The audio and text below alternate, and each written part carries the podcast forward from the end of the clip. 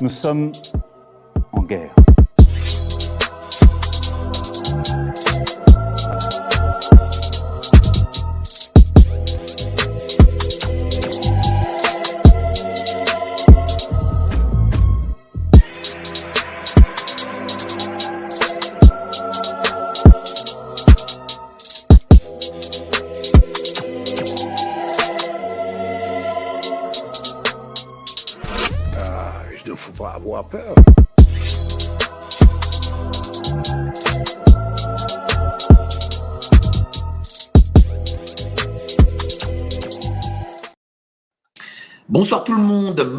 Soir, c'est évidemment live sur Géopolitique Profonde, la chaîne qui a la meilleure programmation du YouTube Live, et ça, il faut le dire, il faut même le partager partout sur vos réseaux sociaux, il faut le dire à vos amis, vos voisins, tout le monde. Euh, ce soir, nous avons euh, l'honneur d'avoir le capitaine Bernadac, hein, Fabre Bernadac. Je suis vraiment honoré de l'avoir parce que déjà l'année dernière, euh, euh, le capitaine Fabre Bernadac avait lancé l'appel des généraux et je l'avais relayé à fond. Donc, euh, les généraux comme monsieur, comme général Picmal, le général Martinez, etc.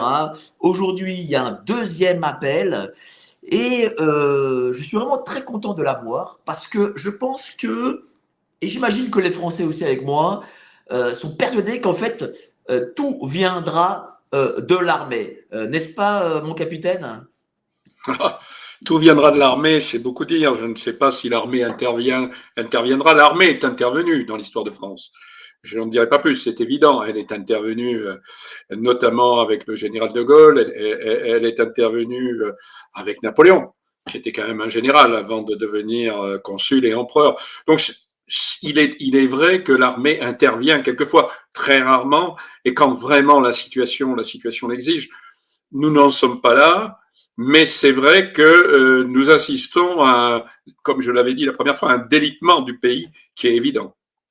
Mais j'ai l'impression, enfin, pas, pas l'impression, c'est même une certitude, que euh, les militaires, c'est le dernier corps de l'État qui garde encore la confiance, dont le peuple a encore confiance. Alors, si j'en crois les sondages, oui, et, et je pense qu'il n'y a pas que les sondages.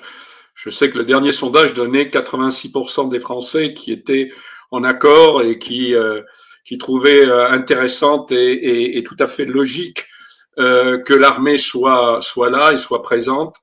Alors, peut-être aussi ça tient au fait qu'il n'y a plus de service militaire, mais en même temps, je pense que les valeurs que nous, que nous avons, et on, on en parlera peut-être tout à l'heure, sont des valeurs que le, que le peuple, que les citoyens français ne retrouvent plus ni dans le monde politique, euh, ni euh, dans beaucoup de monde universitaire, médiatique. Euh, donc, d'une certaine manière, ils se retranchent et, ils viennent vers nous parce que tout simplement, nous avons encore ces valeurs. Et puis, attendez, un militaire, c'est quand même un type, quand, quand il signe en bas à droite, c'est qu'il signe pour ça, il signe sa vie.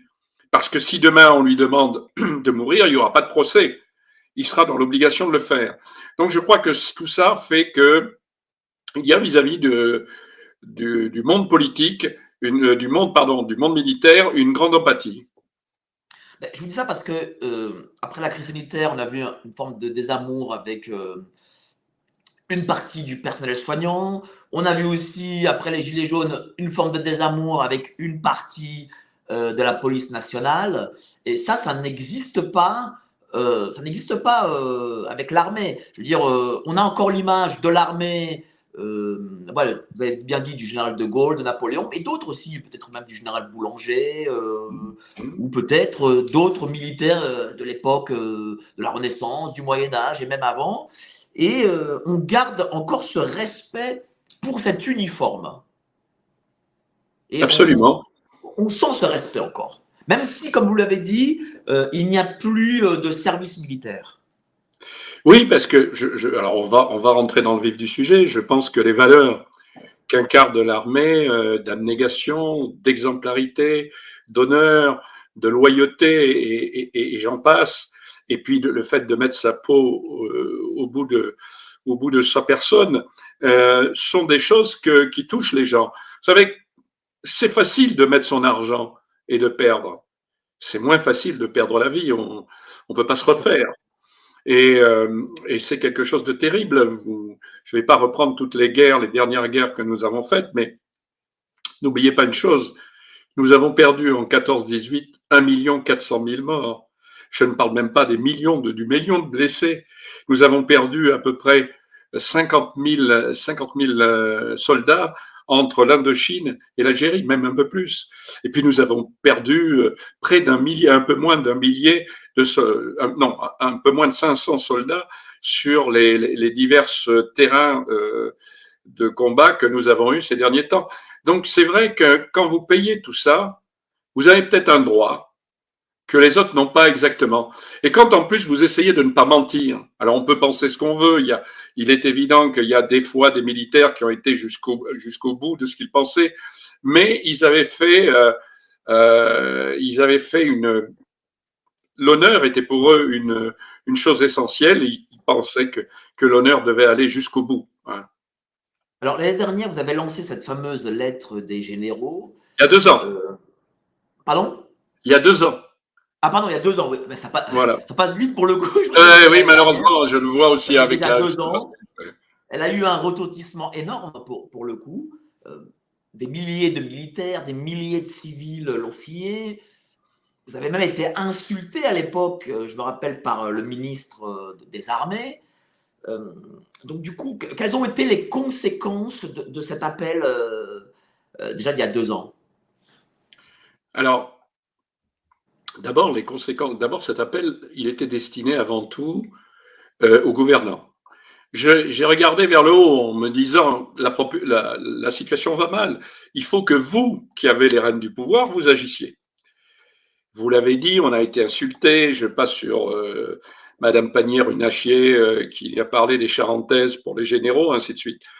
Euh, Mais justement, je vais ouvrir une parenthèse là-dessus quand euh, vous êtes militaire de carrière, enfin vous avez été militaire de carrière, vous avez donné votre vie pour la France, toutes ces années pour la France, vous avez un ministre euh, qui vient de la technocratie et qui vous insulte ainsi, comment vous le prenez?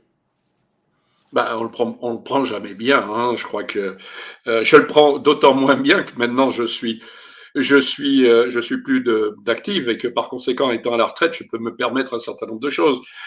j'avais, j'avais dit à l'époque que Madame Pannier-Runachier parlait des Charentaises parce qu'elle nous avait jamais vus en Rangers. Hein.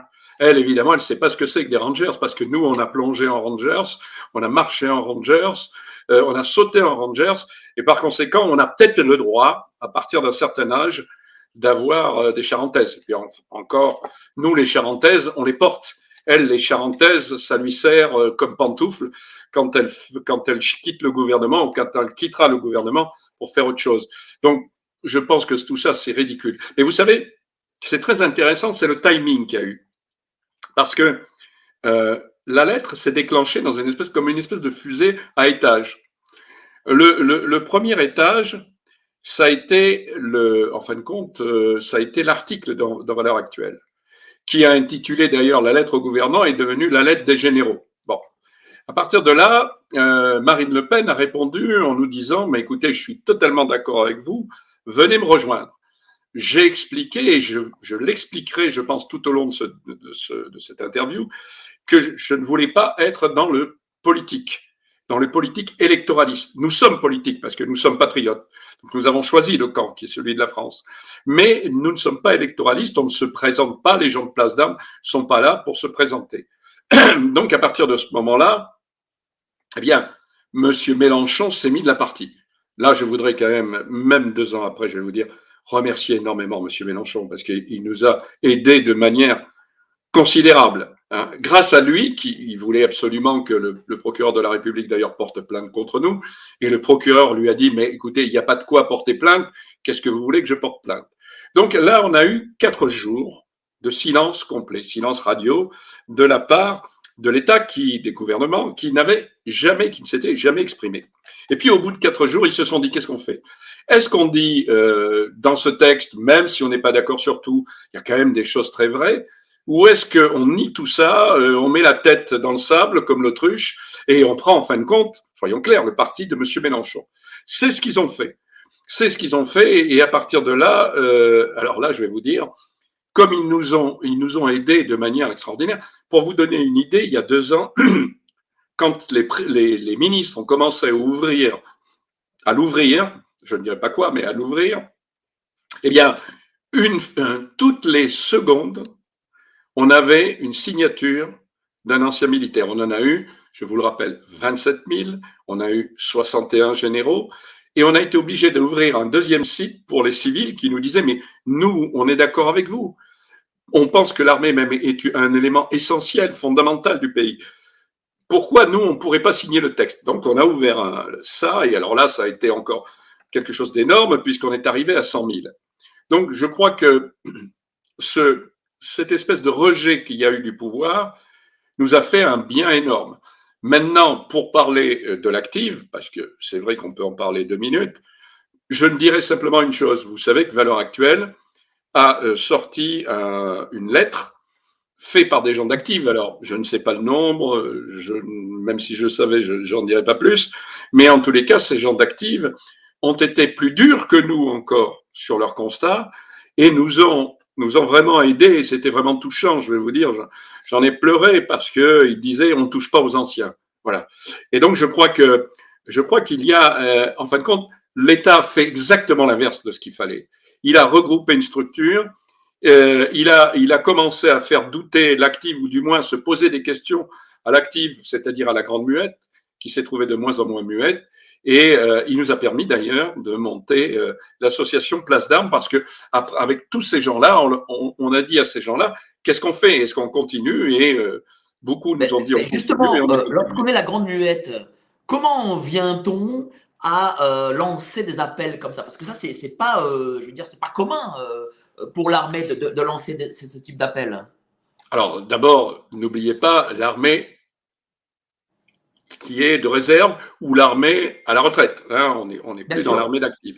Mais vous avez raison sur un point, c'est que même, même à la réserve, les militaires et les généraux, 61 généraux quand même, n'ont pas l'habitude de s'exprimer. On nous a dit, oui, mais il y, a, il y a des milliers de généraux, 61, c'est rien. C'est rien.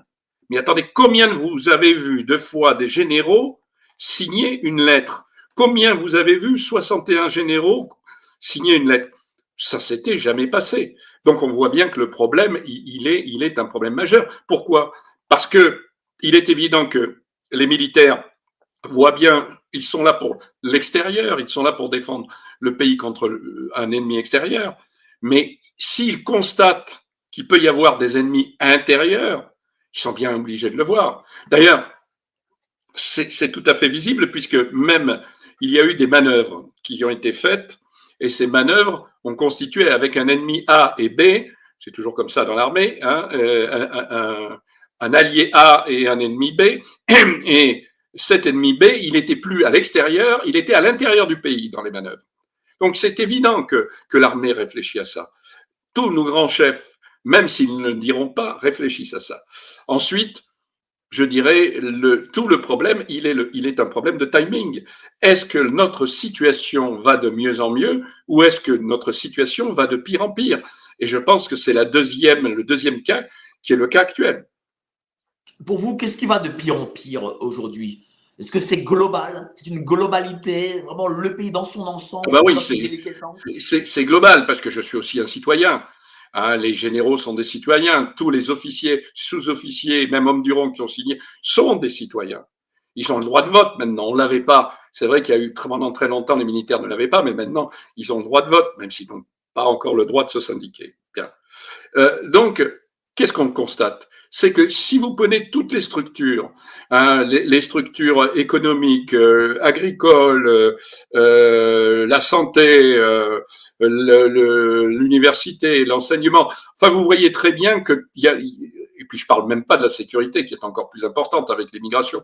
On voit très bien qu'il y a un délitement complet, que nous descendons de plus en plus. Nous sommes la septième puissance mondiale aujourd'hui. Nous étions la cinquième, la quatrième, la cinquième, et puis on descend petit à petit. Et puis quand vous voyez ce pays, vous voyez, regardez Mayotte, vous voyez que euh, les explosions peuvent arriver de partout et que d'une certaine manière, ce qui se passe à Mayotte peut se passer demain, peut-être après-demain.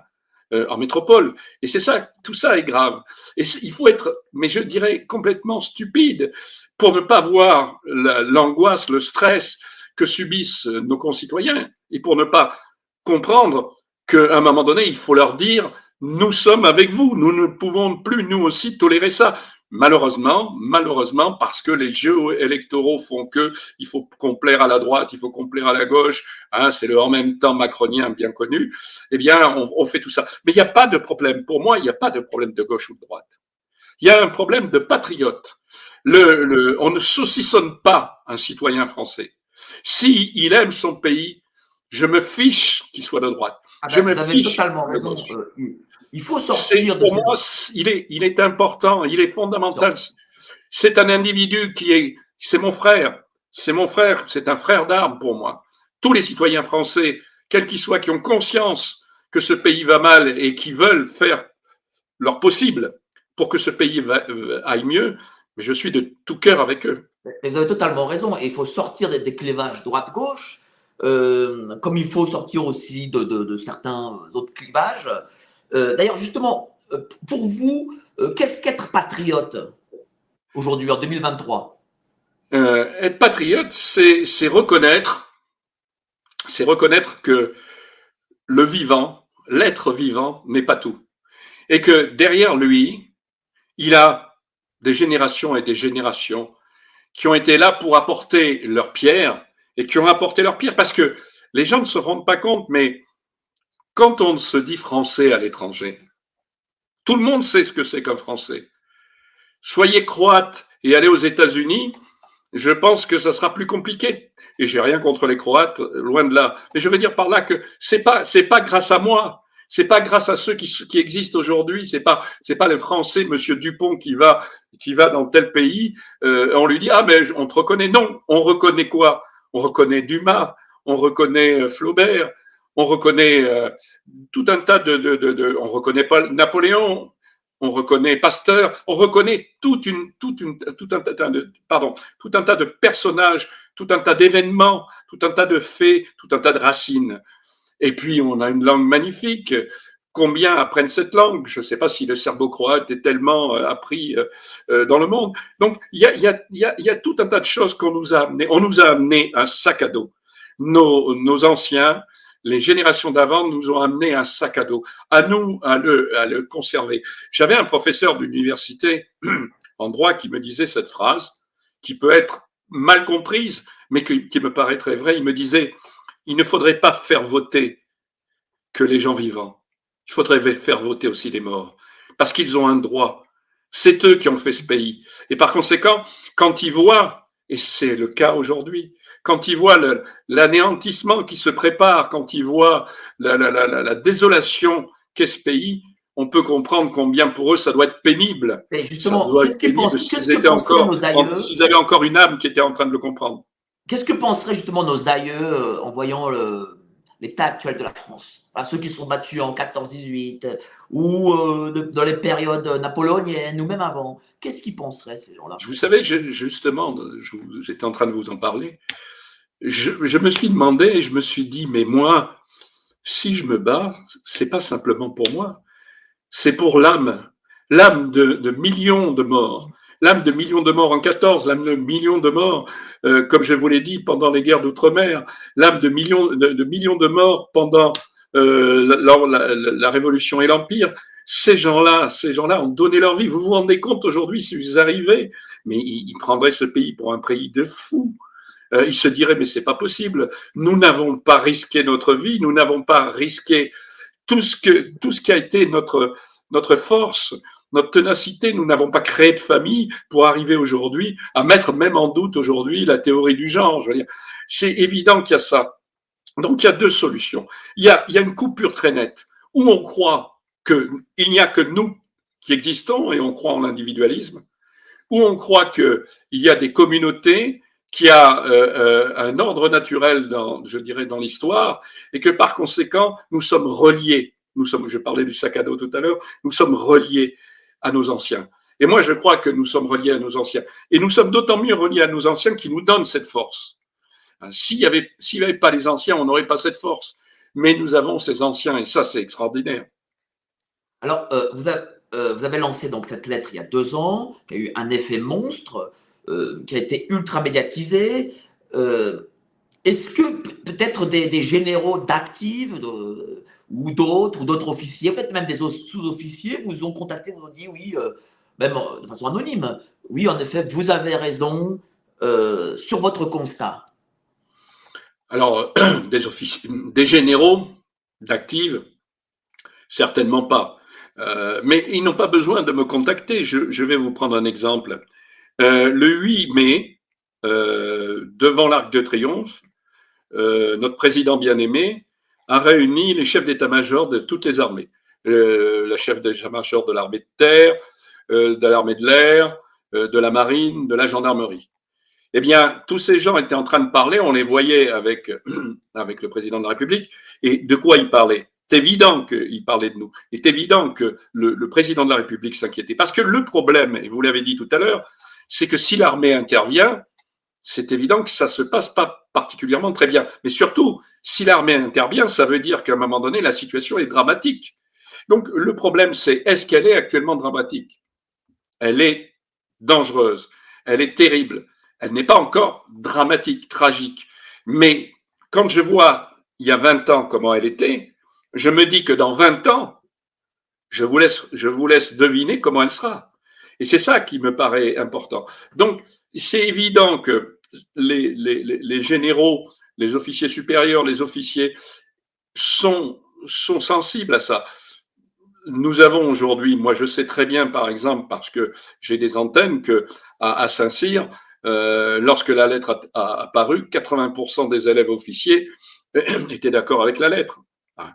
Mais ils ne le, diront jamais et ils ont une carrière à faire, ils ne le diront jamais.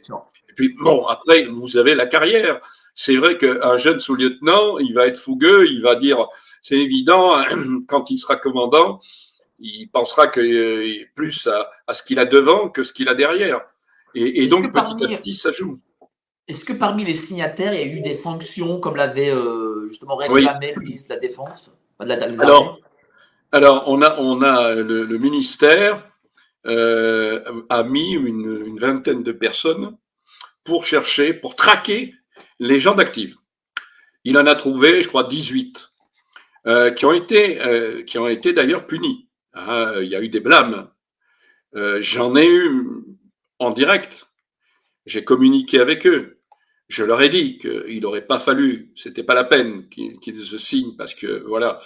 Moi, je peux vous dire en tous les cas une chose, c'est qu'il y a des, il y a des brigades de gendarmerie, puisque je suis aussi euh, passé par l'armée de terre et ensuite en gendarmerie, où euh, pratiquement tout, sur les 20, sur les 20 gendarmes qu'il y avait, tous étaient pratiquement euh, d'accord avec la lettre mais il y en a un ou deux qui ont signé, et c'est ceux-là qui ont eu des problèmes. Alors, pour reprendre euh, plutôt les, généraux, vous savez que les généraux sont divisés, il y a ce qu'on appelle la deuxième section, qui est une espèce de, structure bâtarde entre l'active et la, retraite. Ils ne sont pas retraités, mais ils ne sont pas d'actifs, mais ils peuvent être rappelés. Donc, euh, on a décidé d'en mettre six devant un conseil supérieur des armées, et euh, ces six, euh, on a essayé de les faire juger par leur père, par d'autres généraux. Euh, résultat, premièrement, ces généraux ne se, sont pas présentés, ils ont refusé de se présenter. Ce sont leurs avocats qui se sont présentés. Et deuxièmement, eh bien, la, sanction a été, faites attention, hein, la prochaine fois, on vous loupera pas. Donc, on voit bien qu'ils n'ont pas pu aller plus loin. Euh, mais c'est évident que c'est une épée de Damoclès au-dessus de, euh, des généraux de deuxième section. Mais je vais vous prendre un cas intéressant, je ne citerai pas le nom de ce général. Quand on a su que l'État mettait tout en œuvre pour retrouver les gens d'active, et donc aussi les gens de la deuxième section pour les généraux, puisque quand on n'est pas général, il n'y a aucun problème, on est retraité, on a le droit de dire ce qu'on veut. Euh, j'ai téléphoné à une quarantaine de, généraux pour leur dire, écoutez mon général, si vous voulez retirer votre signature vu les, poursuites qui peuvent être engagées contre vous, je comprendrai très bien. Et j'ai un, un général, le premier que j'ai contacté, parce qu'aucun aucun n'a refusé, qui m'a dit, écoutez, entre la deuxième section et la France, je choisis la France. Voilà. Et je pense que ça, ça montre quand même qu'il y a une prise de conscience considérable de, des généraux, mais les autres aussi. Je voudrais pas là-dedans euh, mettre de côté des, des sous-officiers, des sergents, des sergents-chefs, des maréchals des logis qui, qui, qui, ont envoyé la lettre, des hommes du rang qui ont signé alors que c'est vrai que le, le, le, pouvoir, je dirais, la, puissance au départ d'un homme du rang, elle, elle paraît infinie mal et pourtant, ils ont été là pour signer la lettre. Et c'est encore une fois énormément touchant parce que, comme je vous disais, même, même dans la réserve, même dans la retraite, les militaires n'aiment pas, n'aiment pas se mettre en avant. Et la, grande muette continue, même dans le cadre de, des réservistes et de la retraite. Voilà. Alors là, vous lancez euh, un appel pour le 13 mai. Euh, racontez-nous un peu. Oui. Nous avons inauguré l'année dernière la marche de la fierté française. Il y a bien une marche euh, qu'on appelle marche de la Gay Pride. Nous pensions que la France nécessitait aussi une marche. donc, soyons fiers d'être français et nous avons lancé cette marche l'année dernière sans, sans médias. Hein, et cette année, j'ai décidé de refaire cette nouvelle marche, mais avec une grande différence. C'est que l'année dernière, nous l'avons faite, nous, place d'armes, et que cette année, si nous sommes le moteur, le fer de lance de cette marche, j'appelle et j'ai appelé tous les partis politiques, toutes les associations patriotiques et toutes les unions d'anciens combattants à nous rejoindre pour cette marche. Parce que je pense que quand les moments sont aussi tendus, difficiles et que la situation de la France est catastrophique, eh bien, il ne faut pas simplement que nous soyons là. Nous, nous pouvons nous mettre en, avant, non pas parce qu'on veut se mettre en avant, mais parce que le fait d'avoir nos drapeaux, euh, nos décorations, avec nos bérets, c'est c'est une manière de rassurer les gens qui seront à cette manifestation. Nous serons là devant, c'est sûr. Et euh, j'attends, nous avons donc écrit à tous ces gens, et j'attends de savoir comment ceci sera pris. Encore une fois, euh, ce qui est important, c'est que euh, on, s'est dit, nous sommes un peu comme en 14. Vous parliez, d'ailleurs, j'ai entendu tout à l'heure, vous repreniez les mots du, président Macron en disant la guerre. Euh, eh bien, en 14-18, quand il y a eu la guerre, il y a eu l'union sacrée. Et cette union sacrée, elle allait des, socialistes qui s'étaient ralliés après le meurtre de Jaurès jusqu'à l'action française.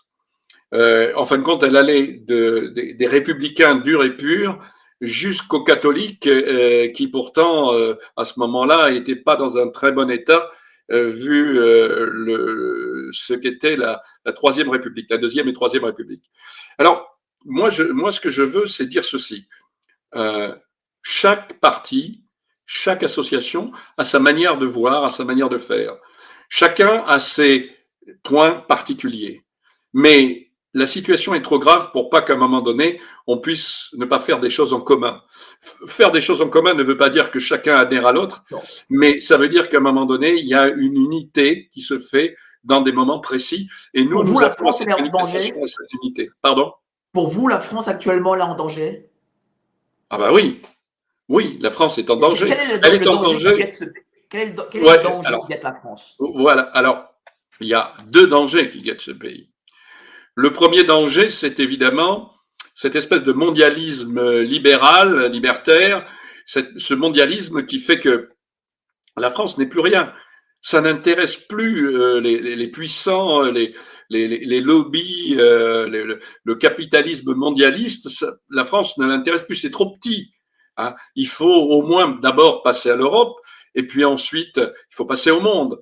Euh, la France qu'est-ce que c'est que la France hein? C'est plus rien. Puis, et puis on gagne pas son argent avec la France. Hein.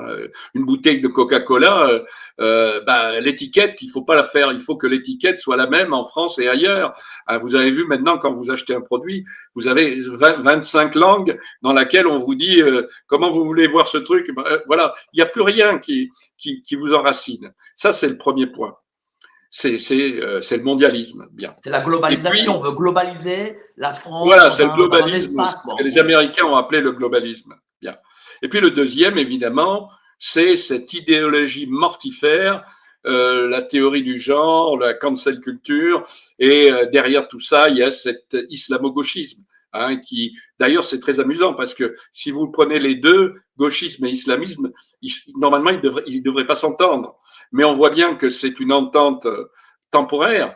Et je vais vous dire, moi je connais le vainqueur des deux d'ailleurs. Hein. Mais euh, ça c'est le deuxième danger. Et, ces deux dangers euh, nous, nous entraînent à nous dire, nous, nous patriotes, il faut nous regrouper on est face à des dangers qui, eux, ne feront pas la différence entre le fait que le type, le type, il est pour un tel ou l'autre, il est pour un tel. Le jour où ils régleront leur compte, ils nous régleront le compte à tous. Donc c'est ça qu'il faut faire attention. Il faut faire attention parce que on voit bien aujourd'hui qu'avec les antifas, euh, les black blocs et tout ça, on ne peut plus rien dire. On voit bien qu'à un moment donné, on nous expurge, on nous expurge de, du, monde du, monde doctrinal, on nous expurge de la pensée alors que notre pensée, elle est rationnelle, elle est réaliste. Nous, nous sommes encore dans le réel, nous sommes dans la vérité. Eux ne sont plus dans la vérité. Quand on voit les théories du genre, c'est complètement farfelu, c'est n'importe quoi.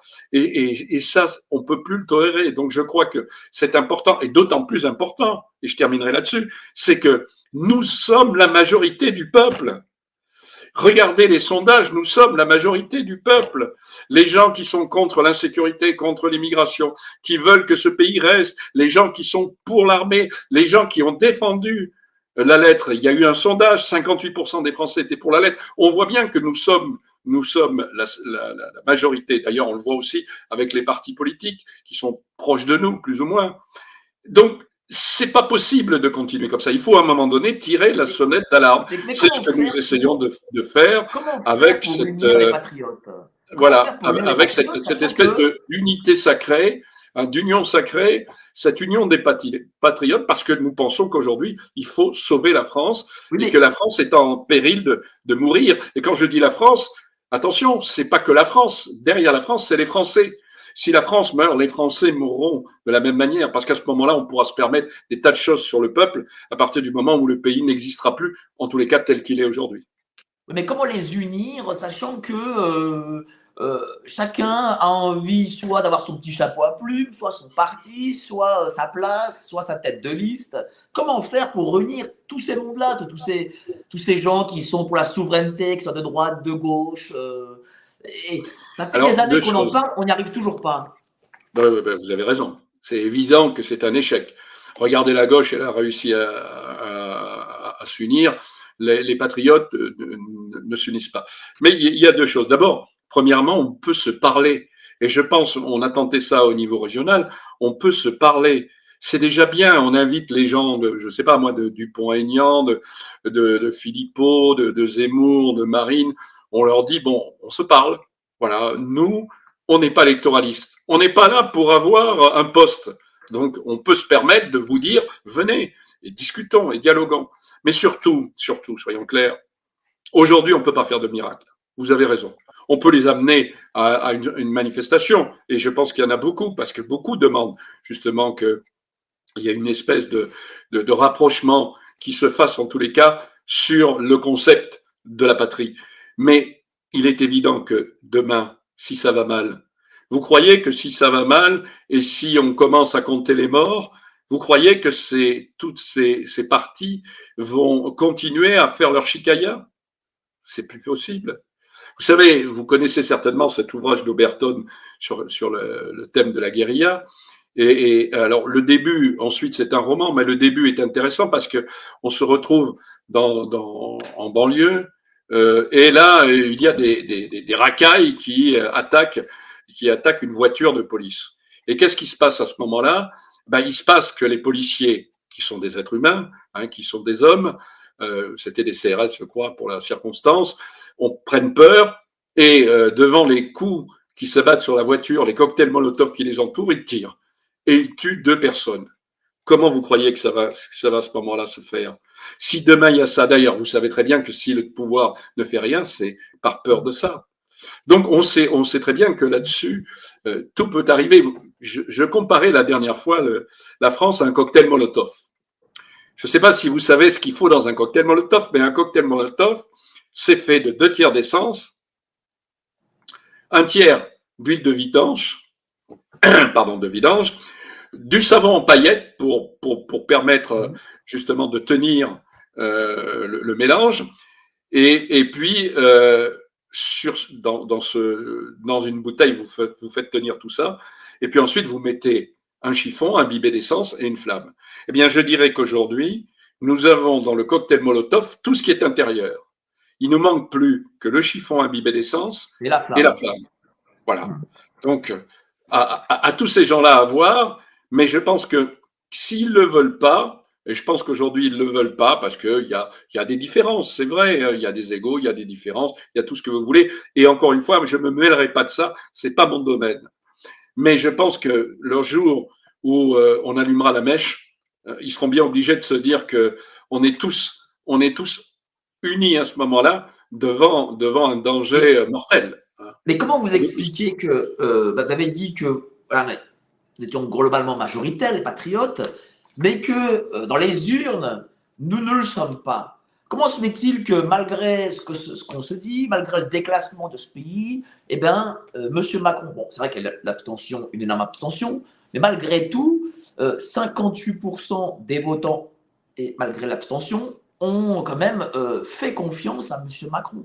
Comment vous l'expliquez ça? Alors d'abord, déjà, je suis peut-être le plus mal placé puisque je ne, parle pas du phénomène électoral, mais je suis un citoyen, donc je vais répondre à votre question. Je pense d'abord que euh, la responsabilité, elle tient aux médias.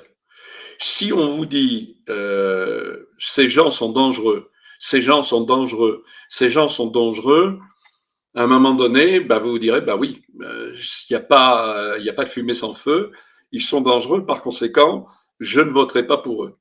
Et je pense que ça, ça a été la grande politique de Macron, la subtilité de Macron. D'ailleurs, il n'a pas fait campagne, il n'a pas eu besoin. Hein, pendant les 15 derniers jours, il a simplement dit, de l'autre côté, c'est l'horreur, c'est euh, le fascisme, c'est le nazisme, c'est ce que vous voulez, l'extrême droite, enfin bon, tous les noms qu'on nous accole d'ailleurs, c'est bien connu. Et, euh, et donc, il a, il a gagné là-dessus. Et puis, deuxièmement, il y a un rejet, alors cette fois-ci complet, de la classe politique. Euh, vous avez parlé de, des gens qui se sont abstenus, mais le voilà. Quand il y a entre 30 et 50% des gens qui s'abstiennent, c'est tout simplement parce qu'ils ne croient plus. Et pourquoi ils ne croient plus au monde politique? Parce que le monde politique n'a plus de valeur. On peut penser ce qu'on veut d'un monsieur comme le commandant Benoît de Saint-Marc. Benoît Saint-Marc.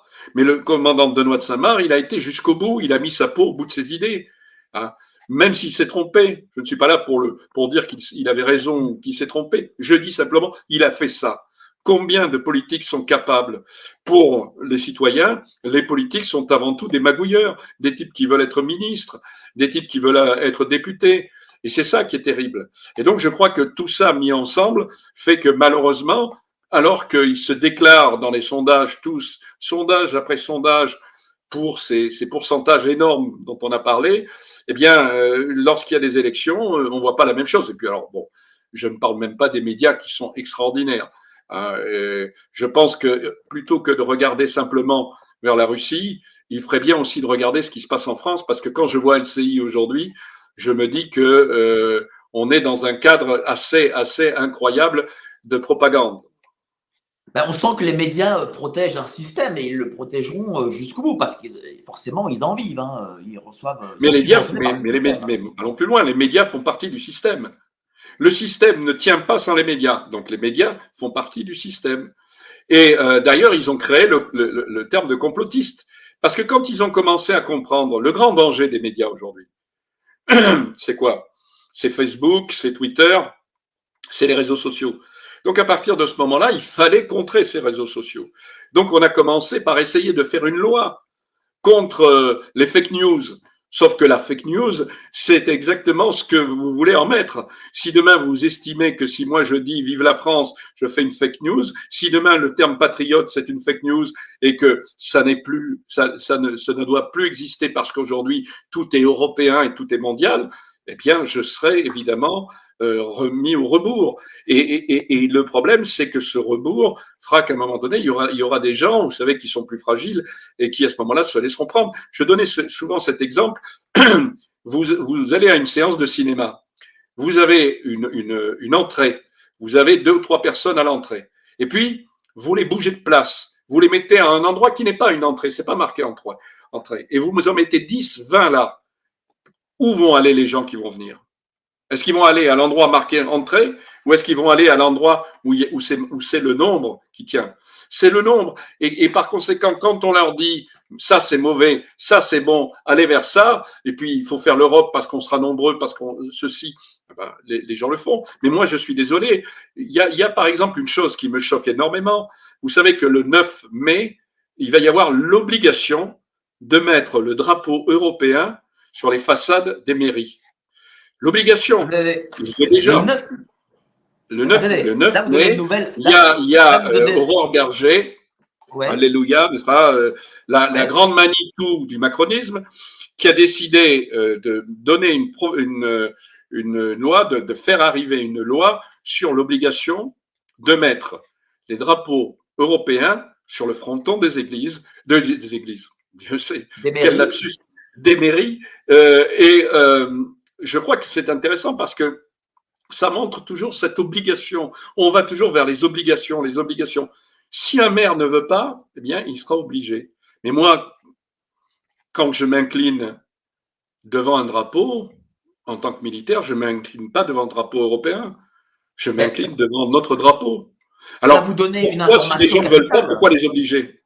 Là, vous donnez l'information capitale que je ne connaissais pas d'ailleurs, que je viens d'apprendre là euh, pendant le Eh bien, je vous le dis. À partir du 9 mai. Et d'ailleurs, nous allons en parler, nous allons en parler euh, le 13 mai, parce que ça, c'est absolument innommable. Je ne peux pas tolérer, et nous ne pouvons pas tolérer, et nos ancêtres et nos anciens ne peuvent pas tolérer qu'aujourd'hui, on oblige, oblige des mairies à mettre le drapeau européen. Tout ça parce que le 9 mai, c'est la journée de l'Europe. Hein. Quand on sait les magouilles, quand on sait tout ce qui se passe, euh, vous avez vu les personnes qui ont été euh, qui ont été mises en examen. Hein, on sait très bien que derrière, il y a des lobbies qui sont là, qui sont qui attendent qu'une seule chose, c'est pouvoir faire leur action et leur action ils la font grâce à l'argent. Soyons clairs. Et, et, et, ça, et je ne parle même pas de Madame von der Leyen et des casseroles. Faut bien parler des casseroles, c'est pas mal. Les casseroles, on en parle beaucoup en ce moment. Mais euh, les casseroles qu'elle a, euh, je, ne comprends pas qu'on fasse ce genre de choses. Voilà. Mais ça montre bien ce que je disais, c'est ce mondialisme. Alors, la première étape, vous savez, dans l'escalier, la première marche, c'est l'Europe. Puis après, on passera au monde. Voilà. Alors l'Europe, il faut devenir européen. Euh, alors que l'Europe, moi, j'y crois mais je crois à l'Europe des, des, pays, des, des, des, patries. Je crois que chaque nation a quelque chose à apporter. Elle nous a apporté quelque chose, même si on s'est battu pendant longtemps. Mais c'est vrai que ça nous a apporté quelque chose. Je me sens beaucoup plus proche d'un d'un Autrichien euh, que d'un Chinois ou d'un Congolais, ce qui est normal, parce que nous avons ensemble, et notamment nos racines chrétiennes, nous les avons ensemble eh bien, Madame, euh, Madame euh, Aurore Berger a décidé que non, il faut gommer. C'est presque ça, gommer la France, parce qu'on tolère encore le drapeau français. Mais vous verrez que dans une dizaine d'années, on enlèvera le drapeau français, on gardera le drapeau européen. Mais, je vais vous dire une chose, euh, par exemple, à la mairie du 18e, vous avez le drapeau arc-en-ciel LGBT et vous avez aussi le drapeau ukrainien, pour le coup. Donc, euh, ah on y est là-dedans. Hein. On y est. Euh, oui, non, mais c'est ça. Mais est-ce qu'ils ont enlevé le drapeau français? Pas encore? non, toujours le drapeau français. oh, quelle chance on a. Voilà. non, mais ils l'enlèveront, ils l'enlèveront un jour. Ils ah, l'enlèveront un jour. Et c'est ça, et, c'est ça qui me paraît très compliqué. C'est que on ne pourra plus, à un moment donné, non seulement on ne sera plus en France spirituellement et doctrinalement et, et visiblement, mais même sur les symboles euh, on n'aura plus nos symboles. Et c'est ça qui est grave. Alors, nous sommes plus de 2500 personnes en même temps. ça fait comme un, un petit zénith. Ah, bah, macronien, là. Voilà.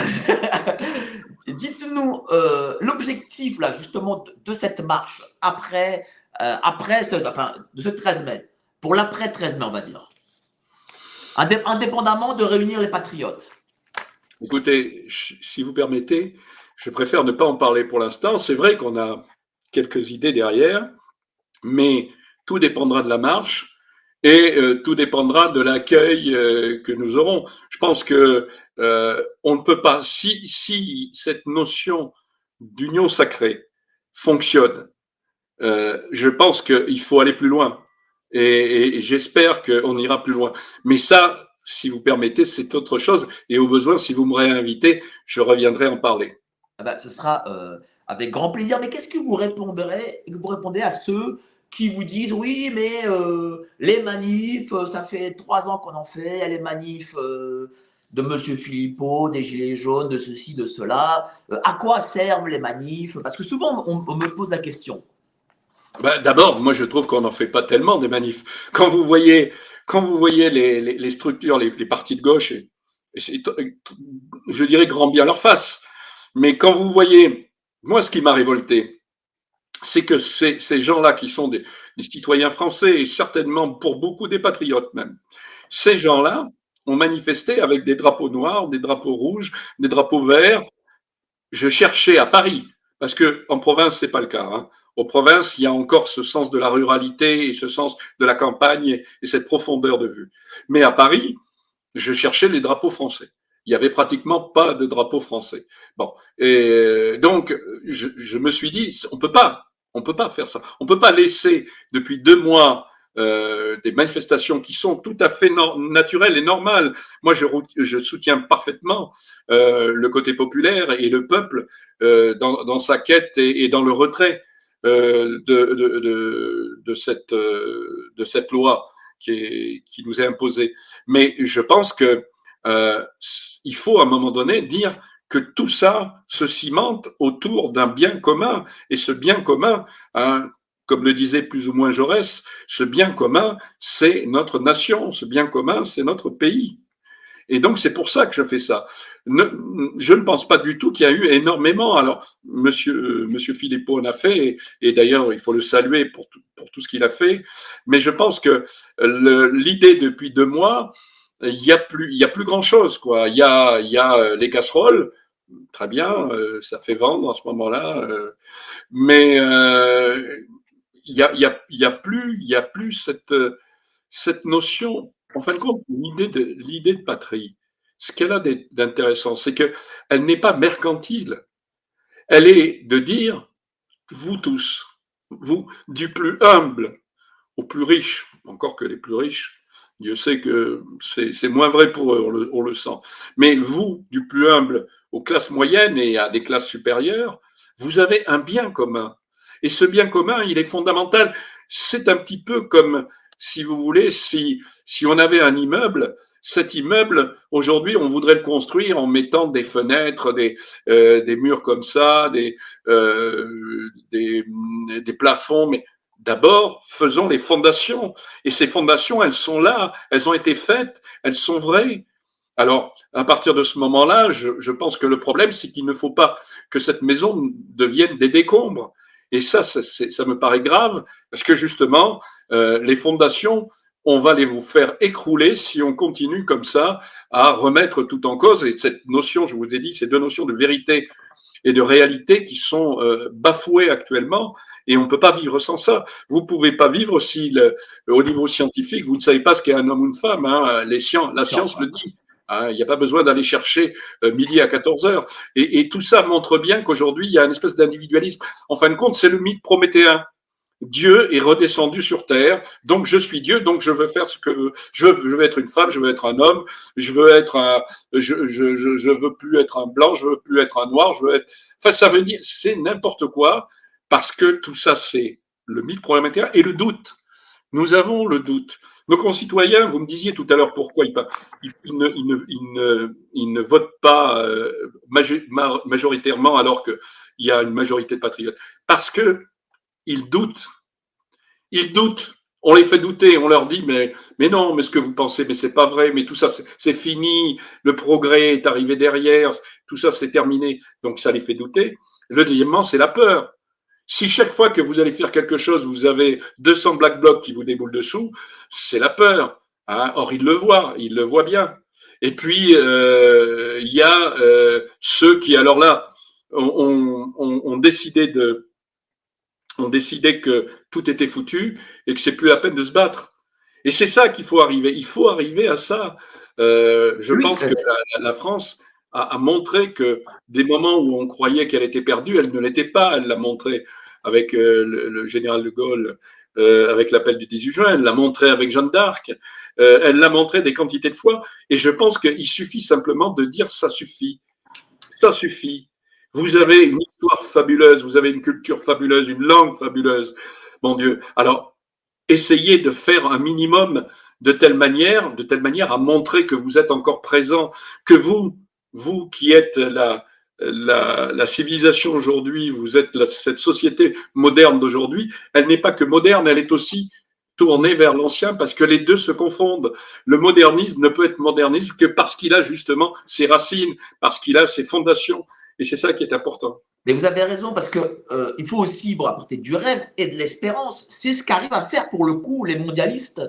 Ils arrivent à, créer une forme de rêve pour certains et donc du coup ils, ils arrivent à appeler énormément de monde. Et nous, malheureusement, je trouve qu'on est trop défaitistes. Euh, on dit souvent oui, mais ils sont trop forts, ils sont ceci, ils sont cela, euh, ils ont 10 coups d'avance.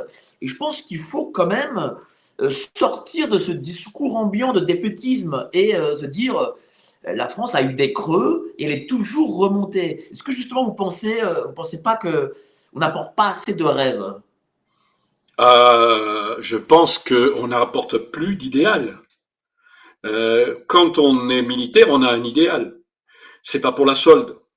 Ah, euh, c'est vrai que, bon, disons qu'un homme du rang qui rentre, euh, peut-être qu'il n'a pas de travail ailleurs, je peux le comprendre. Mais il sait très bien que de toute façon, euh, il a, comme je vous le disais, il a signé à droite et que demain, si on lui demande sa vie, on lui donnera.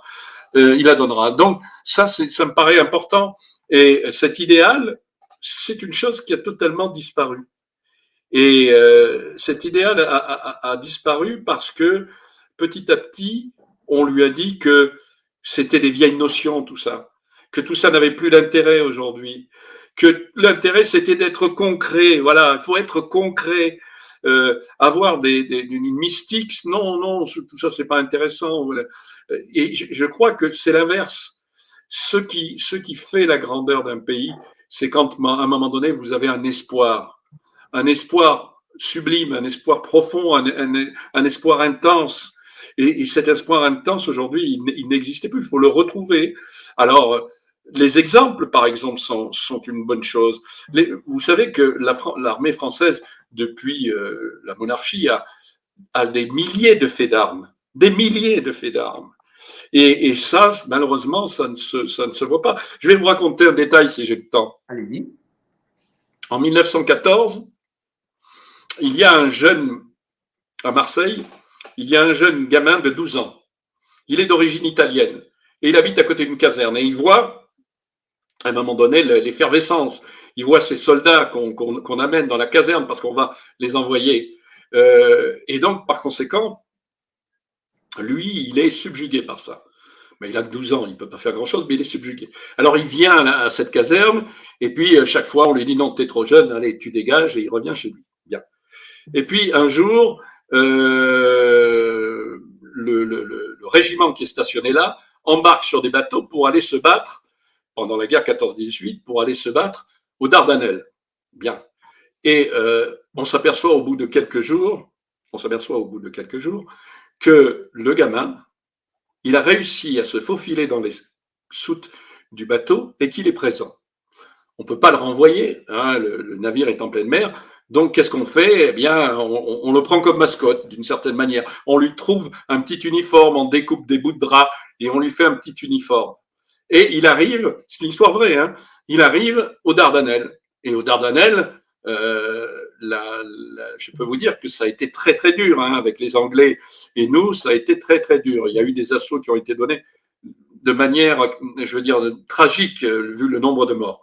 Et ce, ce gamin est là et on, on le met à l'arrière et on lui dit tu restes là. Et euh, nous, on va faire notre devoir de soldat, en fin de compte. Et donc, le régiment dans lequel était pris euh, par le, gamin, dans lequel était pris le gamin, monte à l'assaut. Et ce régiment subit des pertes terribles.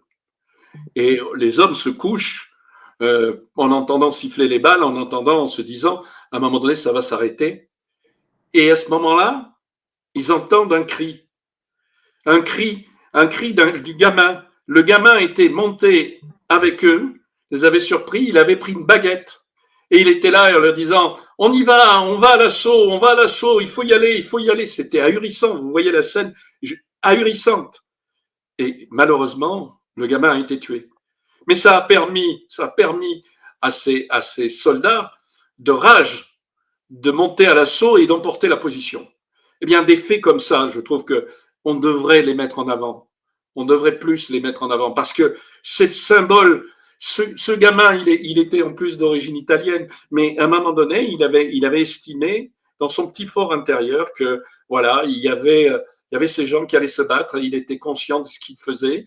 Il était conscient de ce qu'il avait, grâce au fait d'être d'être venu depuis euh, très très jeune hein, en France, et que par conséquent, il voulait apporter quelque chose. Il n'avait pas réalisé ce que c'était que la mort. C'est dramatique. Mais en même temps, la rage qu'il a donnée à ces gens, l'idéal qu'il a donné à ces gens pendant ces quelques minutes, ça a été quelque chose de merveilleux. Ben justement, c'est une belle histoire que nous racontez, sachant que l'éducation nationale euh, euh, apprend plutôt la haine de soi euh, que des histoires. Et imaginez une éducation nationale qui apprenne ça. Imaginez quel effet ça, ça ferait. Vous savez, je ne sais pas, enfin, vous savez, vous ne savez peut-être pas, mais Mera, avant euh, de faire ses attentats, vous savez, vous savez ce qu'il a, euh, chez qui il s'est tourné? Il a été demandé son engagement à la Légion étrangère. Ça prouve bien une chose, c'est qu'à un moment donné, les, tout le monde a besoin d'une quête d'idéal.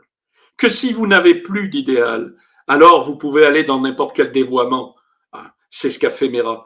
Parce que cet idéal qu'il aurait certainement trouvé à la Légion, il suffit de voir les légionnaires. Vous savez qu'un légionnaire, le 30 avril, même s'il n'est plus légionnaire, dans n'importe quel pays du monde, il va lire le récit de Cameron le, 30 avril. Eh bien, c'est ça qui est important. Cet idéal, et vous avez mis le, doigt dans ce qui fâche, mais en même temps le doigt dans ce qu'il faut retrouver demain. Et ça, c'est important. Et justement, qu'est-ce que vous diriez à un jeune aujourd'hui euh, qui est un peu perdu? Parce que notre jeunesse, il faut le dire, est, perdue aujourd'hui. Elle a, un, elle n'a pas de dalle, et deux, elle n'a plus d'exemple. Moi, je lui dirais ceci. Prends un sac à dos, mets 25 kilos dedans, et va marcher 10 kilomètres. Et va essayer de les faire, même si tu peux en courant, au maximum. Et je lui dirais, quand tu auras fait ça, tu comprendras autre chose de la vie. Et si tu continues comme ça, si tu fais euh, des, si tu fais des, si tu vas euh, nager euh, dans des rivières, si tu vas dormir sous une tente par moins 5 ou moins 6, tu verras à un moment donné la réalité de la vie. Tu verras ce que c'est que la nature. Tu comprendras mieux la nature, tu comprendras mieux ton peuple, tu comprendras mieux les autres, tu comprendras mieux les gens qui te commandent parce qu'ils font comme toi. Si moi, j'avais dit à ma section, quand j'étais dans l'infanterie, voilà, euh, on va marcher aujourd'hui, on va faire une marche commando, puisque dans l'armée, on fait des marches commando. Euh, et généralement, on leur demandait de mettre 25 kilos dans le, sac. Si je moi, j'en mettais, je mettais 20 kilos ou 15 kilos, il est évident qu'ils m'auraient pas suivi. Mais moi, ce que je faisais, j'en mettais 30. Parce qu'il y avait toujours un malin qui disait, ouais, mais mon, lieutenant, euh, vous, ouais, votre sac, il pèse combien? Je disais, ben écoute, on va échanger, tiens prends mon sac. Quand ils mettaient mon sac, ils voyaient la différence. Et à ce moment-là, ils ont une considération pour vous. L'exemplarité est une chose fondamentale. Or, notre, notre monde politique n'est pas exemplaire. C'est ça, quand on est le en même temps, mais c'est l'aberration de l'exemplarité, le en même temps. Ça veut dire que je peux dire blanc ou noir, ça se vaut, c'est la même chose. Non, ça ne se vaut pas. S'il y a le blanc, c'est le blanc qui doit gagner parce que c'est la réalité, parce que c'est la vérité. Si c'est le noir, c'est le noir. Mais il n'y a pas ce, en même temps ce tangage hein, où on regarde toujours à gauche, à droite sans savoir exactement quoi faire, parce que tout simplement l'intérêt c'est de se dire est-ce qu'on aura la, est-ce qu'on aura le centre droit, est-ce qu'on aura le centre gauche, est-ce qu'on aura le, le, est-ce qu'on aura les, je sais pas moi, les, les, les immigrés avec nous, est-ce qu'on aura euh, les, les gens de droite avec nous? On s'en fout où il y a une réalité, où il n'y a pas de réalité. Et la réalité, elle existe, elle s'appelle la France. Et c'est ça qu'il faut, c'est ça sur lequel il faut se battre. C'est pour ça. Est-ce que la suppression par euh, le président Jacques Chirac euh, de, du service militaire a été peut-être la, la, grande erreur euh, de, des 30 dernières années? Oui, oui, c'est sûr. Et pourquoi elle a été la grande erreur? D'abord, elle a été la grande erreur, mais il faut comprendre une chose, c'est qu'il était dévoyé, le service militaire, complètement dévoyé. Tous les gens qui, qui faisaient des études ne faisaient pratiquement plus de service militaire. Donc, toujours la même, le même problématique, l'exemplarité. Si, un, si un, jeune appelé voyait que lui, parce qu'il n'avait pas les bagages euh, intellectuels, on lui faisait faire euh, le service et que celui qui lui était à l'université ne le faisait pas, pourquoi voulez-vous qu'ils disent moi j'ai pas envie? Voilà, c'est ça. Vous savez, il y a, toujours dans l'histoire, euh, en, France, pendant, pendant la guerre, euh, le, les, il y avait les popotes. C'est-à-dire qu'il y avait, euh, même en temps de guerre, sur le terrain, il y avait la popote des officiers et la popote euh, des, hommes du rang et des sous-officiers. Dans l'armée allemande, les officiers mangeaient comme les sous-officiers et comme, et comme leurs hommes du rang, de la même manière, sur la même table. Ça, c'est important. Il faut, cette exemplarité, c'est le, le, problème fondamental. Elle est, elle est partout, cette exemplarité. Et elle touche les jeunes, cette exemplarité. Si vous êtes devant, ils seront touchés. Si vous n'êtes pas devant, ça ne fonctionne pas. comment enseigner l'exemplarité dans la société de 2023, qui est la société du consumérisme, du, euh, de l'individualisme? Comment l'imprégner auprès des, des, des jeunes? C'est très compliqué. C'est très compliqué et ça prendra du temps. Euh, Churchill, un jour, avait dit, il était avec ses ministres au bord d'un étang et euh, il leur avait dit, comment vous feriez pour prendre tous les poissons de cet étang? Je dis bien tous. Alors, il y avait un ministre qui avait dit, ben moi, je, vais prendre des grenades, de l'explosif, je vais mettre de l'explosif, je vais tous faire sauter et, je récupérerai les, poissons. Et puis un autre avait dit, moi, je mets des cannes à pêche tous les 50 cm et puis je vais récupérer les poissons. Puis un troisième avait dit, ben moi je mets des filets partout et je récupérerai les poissons. Et Churchill n'avait rien dit. Et à un moment donné, euh, on lui demande, Monsieur le Premier ministre, je ne sais plus s'il était Premier ministre, euh, comment vous feriez? Et Churchill, qui était au bord de l'eau en train de boire son thé à l'anglaise, prend sa petite cuillère, se penche sur l'eau, fait ce geste, retire l'eau il se geste, retire l'eau. Eh bien, il va falloir retirer l'eau, ça va prendre énormément de temps. Mais c'est le seul moyen, à un moment donné, de toucher nos concitoyens et de les toucher tous. Et c'est ça qui est important. Et je pense que euh, le, redémarrage, je dirais, le redémarrage de ces notions-là, l'armée peut y aider. L'armée, les anciens en tous les cas peuvent l'aider. Les anciens, je vois euh, chez les anciens combattants, il y a énormément de jeunes qui viennent, à qui on explique ce que c'est qu'un drapeau, euh, pourquoi il y a des décorations, quel type de décoration, comment on peut avoir ces décorations. Et, ça, si vous voulez, si demain nous avions, si demain nous avions évidemment l'université et l'école pour nous, mais je vais, vous dire, en quelques années, ça serait, ça serait changé. Mais évidemment, ça, c'est la difficulté actuelle. Mais encore une fois, les, bandes, qu'est-ce que sont les bandes de, de racailles? Qu'est-ce que sont les bandes dans les banlieues? Si ce n'est reproduire ce que, l'armée avait euh, au niveau des sections ou, ou, du combat. Ils essayent de faire le combat. J'ai vu que maintenant, euh, ils se battent entre eux. Hein, alors, euh, ils se battent pour de l'argent, mais je pense qu'ils se battent pas que pour de l'argent, ils se battent aussi pour dire je suis le meilleur. C'est toujours ce, ce, même phénomène. Malgré tout ce qu'on dit, malgré les théories du genre et tout, il y a toujours ce phénomène, se surpasser. Et l'intérêt, c'est de se surpasser pour son pays. Et je pense que il y a eu Jeanne d'Arc. Je vois pas pourquoi, alors que la situation était dramatique, hein, le roi de Bourges, le petit roi, le futur Charles VII, était, avait à ce moment-là un mini, mini territoire euh, au niveau de la France. Et pourtant, elle est arrivée et pourtant, elle a réussi à dire debout. Euh, je, je, pense que, voilà, euh, je, je, crois que un jour, ça ira tellement mal qu'il y aura un homme, un militaire ou un civil, je n'en sais rien, mais qui dira, ça suffit, maintenant, on va leur, on va leur rentrer dedans et on va y aller on va, on va essayer de, montrer que ce pays existe encore. C'est fini toutes ces fadaises, c'est fini toutes ces conneries, parce que ce sont des conneries. Je ne peux pas dire autre chose que cette théorie du genre. Et je, moi, je suis persuadé que c'est une possibilité. Et si nous n'avons pas cette possibilité, alors c'est que tout est foutu. Mais même si on a, allez, 9 chances sur 10 que tout est foutu, il reste une chance sur 10. Vous croyez pas, messieurs, mesdames, qui m'écoutez, vous croyez pas que ça vaut le coup vous croyez pas que ça Comment te déroulera le 13 mai, du coup? Racontez-nous. Alors le, alors, le 13 mai se, déroulera de la manière suivante. D'abord, nous allons montrer que nous ne sommes pas seuls et j'ai à peu près, alors je ne vais pas non plus en faire toute une tartine, mais une cinquantaine de personnalités euh, qui euh, montreront, qui diront que euh, ils, ils, sont pour cette manifestation et, et, en fin de compte, ils cautionnent cette manifestation. Nous ferons ça dans Valeurs Actuelles et je leur conseille de, de, de lire le, le, prochain numéro de, de Valeurs Actuelles. On a déjà les noms, on a quelques noms déjà ou pas? Pardon?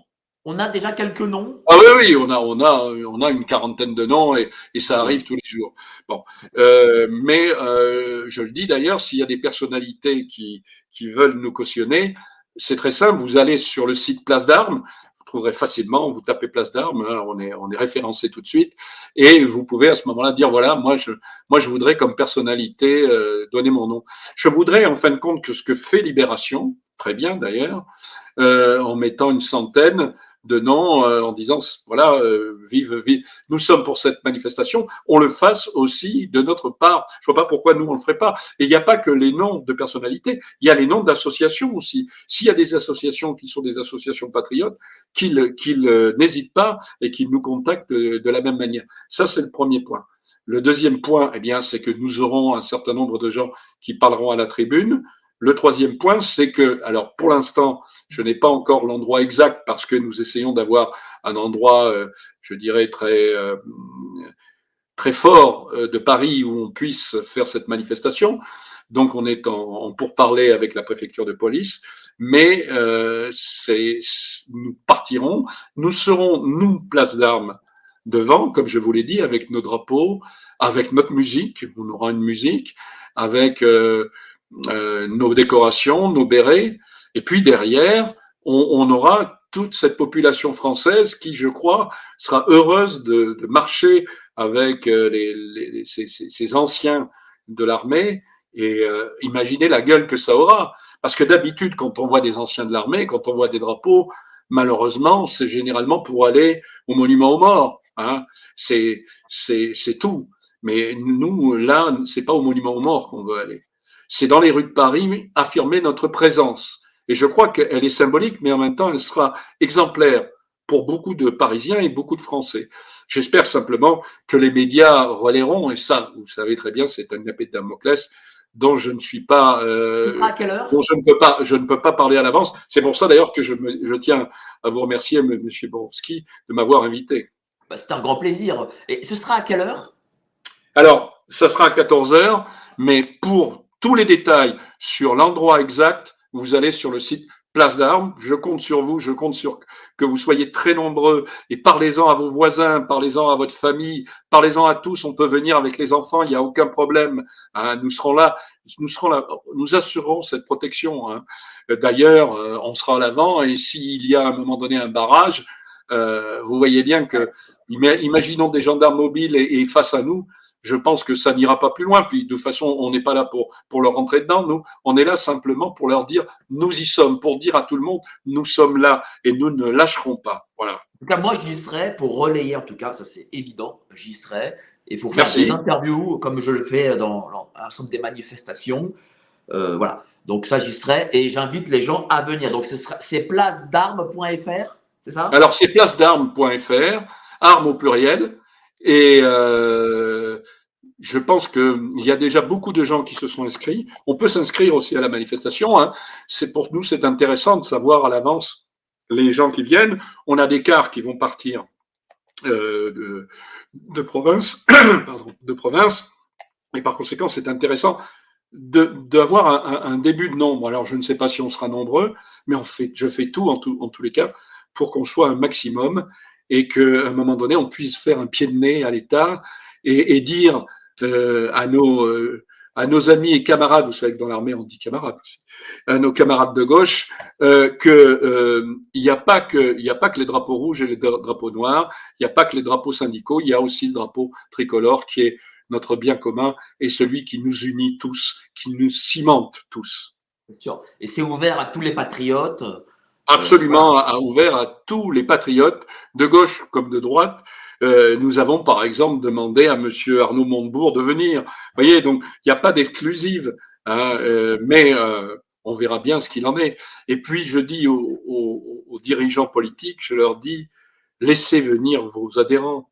Nous ne sommes pas là pour les piquer, nous ne sommes pas là pour dire ah ben oui mais moi je moi je vais prendre tant de non. Nous, encore une fois, nous ne sommes pas là sur un plan électoraliste. Donc, euh, ce sont des citoyens. Et, en tant que citoyens, il faut qu'ils soient avec nous. Il faut que ces Gaulois réfractaires, comme dirait euh, notre brave et aimé président, vous voyez, les, je mets des guillemets à aimer, euh, puissent être là présents. Ces Gaulois réfractaires, j'y sont peut-être encore de moins en moins Gaulois, mais en tous les cas de plus en plus réfractaires. Alors, j'ai une dernière question. Euh, en ce moment, vous militez aussi pour euh, l'un de vos membres, euh, qui est un narqui, qui est âgé, qui est, je crois, actuellement en prison. alors, racontez-nous un peu ce qu'il en est. Est-ce est-ce qu'il en est avec ce monsieur? Et pourquoi aujourd'hui il est en prison? Alors, oui, nous militons parce que ce monsieur, c'est Hossem Abdelawi, qui est un euh, vous devez peut-être vous en souvenir, il y a à peu près quatre mois, euh, il habitait Charleville-Mézières, il était dans un quartier pourri, ces quartiers pourris qui depuis des années, des années sont là et on ne fait rien pour, et depuis neuf ans, il était injurié, insulté, poussé, on lui crachait dessus, on, lui, cassait ses boîtes aux lettres. Et un jour, un jour, il en a eu marre. Et euh, qu'est-ce qu'il a fait? Il a été prendre une arme, il a tiré, malheureusement, malheureusement, il a tué un jeune. Et évidemment, à partir de là, il est en prison. Mais pour moi, il est peut-être, oui, euh, un meurtrier, mais il est aussi une victime, une victime d'un système qui en neuf ans n'a pas été capable de l'aider et n'a pas aidé en neuf ans tous les gens qui étaient autour, voilà, dans ces cités. Et c'est ça qui est dramatique. Alors, en plus, comme c'est un ancien harki et que déjà il a subi quelque chose d'horrible, c'est le fait, comme vous le savez, qu'on a laissé les harkis en Algérie et que s'il n'y avait pas eu des officiers courageux pour les ramener il n'y aurait plus, il n'y aurait pas les harkis. Euh, aujourd'hui, on n'aurait plus de, plus de. En France, ils auraient été massacrés par le gouvernement FLN. Et même, et même ce qui est encore plus horrible, euh, c'est que nous avons, nous sommes évidemment en, liaison avec des associations harkis, d'anciens harkis, et qui nous disent, mais même aujourd'hui en France, il y a des gens, des Algériens qui viennent les insulter en France. Vous voyez, donc ça, c'est terrible. Donc on a décidé de défendre ce monsieur et on a fait une cotisation, on a, on a fait une quête euh, et on a recueilli pas mal d'argent qui nous permet d'aider. Pardon. Vous trouvez ça où? Toujours sur Place d'Armes. Place d'Armes, d'accord. Vous allez toujours sur Place d'Armes et, vous le verrez. Hein, euh, euh, ça fait maintenant un mois à peu près, un peu plus d'un mois que nous sommes là pour le défendre. Et il est en prison à Reims. Et par conséquent, euh, eh bien, on, l'aide au mieux. On l'aide au mieux et on peut payer grâce à ça ses, avocats pour essayer, en tous les cas, qu'il puisse sortir en attendant son jugement. Et on a un endroit, on a trouvé un endroit dans le, dans le sud de la France où des anciens harkis sont là pour l'aider et euh, nous les aidons aussi avec. Je pense que c'est la moindre des choses qu'on peut faire vis-à-vis de ces anciens. Je vais vous donner quand même là aussi un détail. Ce monsieur qui s'est battu pour la France ne sait pas écrire le français. On ne l'a jamais aidé à écrire le français. On ne lui a jamais appris à écrire le français. On lui apprenait à aller mourir pour la France, mais on ne lui apprenait pas le français.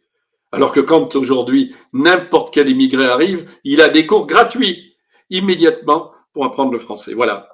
Lui, sa passion, c'était de jouer au boule. Il avait ses copains au boule. Il était porte-drapeau de son association à Charleville-Mézières. Malheureusement, aujourd'hui, il est en prison et euh, je vous laisse imaginer comment cette personne de 81 ans, de 81 ans, euh, et dans quelles conditions il peut être aujourd'hui. En tout cas, merci beaucoup, mon capitaine. Euh, voilà, vous allez sur Place d'Armes, voilà, placedarmes.fr. De toute façon, tout sera inscrit en bas en description. Vous étiez plus de 2500 sur ce live, 2500 en même temps. Il y aura bien sûr le replay. Euh, moi, en tout cas, le 13 mai, à partir de 14h, j'y serai. Voilà, je vais tourner, je ferai plein, plein d'interviews, dont aussi mon capitaine, euh, enfin, Ben Adak. Euh, merci beaucoup encore, mon capitaine. Et au 13 mai, passez tous une excellente soirée et au prochain live. Merci, au revoir. Ciao. Merci, Borowski, et vive la France. Vive la France, évidemment.